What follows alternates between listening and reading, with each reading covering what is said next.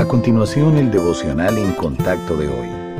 La lectura bíblica de hoy comienza en el versículo 5 de segundo de Crónicas, capítulo 20. Entonces Josafat se puso en pie en la asamblea de Judá y de Jerusalén, en la casa de Jehová, delante del atrio nuevo, y dijo, Jehová Dios de nuestros padres, ¿no eres tú Dios en los cielos y tienes dominio sobre todos los reinos de las naciones? ¿No está en tu mano tal fuerza y poder que no hay quien te resista? Dios nuestro, ¿no echaste tú los moradores de esta tierra delante de tu pueblo Israel, y la diste a la descendencia de Abraham tu amigo para siempre? Y ellos han habitado en ella, y te han edificado en ella santuario a tu nombre, diciendo, Si mal viniere sobre nosotros, o espada de castigo, o pestilencia, o hambre, nos presentaremos delante de esta casa, y delante de ti, porque tu nombre está en esta casa, y a causa de nuestras tribulaciones clamaremos a ti y tú nos oirás y salvarás. Ahora, pues, he aquí los hijos de Amón y de Moab,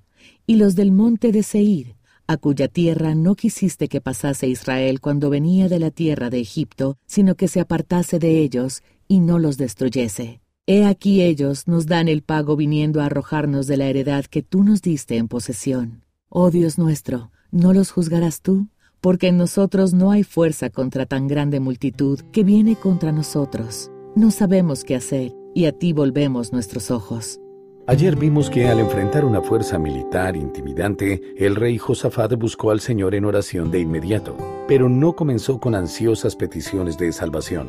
En vez de eso, después de centrar la atención en el poder de Dios sobre todos los reinos terrenales, hizo un recuento de la fidelidad del Señor en el pasado y en los hechos poderosos a favor de Israel. Josafat también recordó la promesa de Dios de escuchar y salvar a la nación cuando clamaran por ayuda. Solo entonces el rey hizo su petición. Este es un buen modelo a seguir. Sin embargo, a veces tenemos mala memoria cuando se trata de las intervenciones del Señor a nuestro favor. Si ese es el caso, más adelante, cuando volvamos a tener miedo, será difícil recordar las veces en que Dios actuó para bendecirnos. Por eso animo a todo creyente a llevar un diario, un registro escrito de la fidelidad del Señor. Durante tiempos de impotencia queremos aliento, no solo de cómo Dios ha obrado en la historia o en el mundo, sino también de los momentos en que ha intervenido en nuestra vida. Cuando usted dedica tiempo para escribir lo que ha hecho su Padre Celestial, logrará tener una mayor comprensión de sus buenos propósitos. Él comenzará a revelar cómo ha trabajado para hacer de su vida una hermosa demostración de su gloria.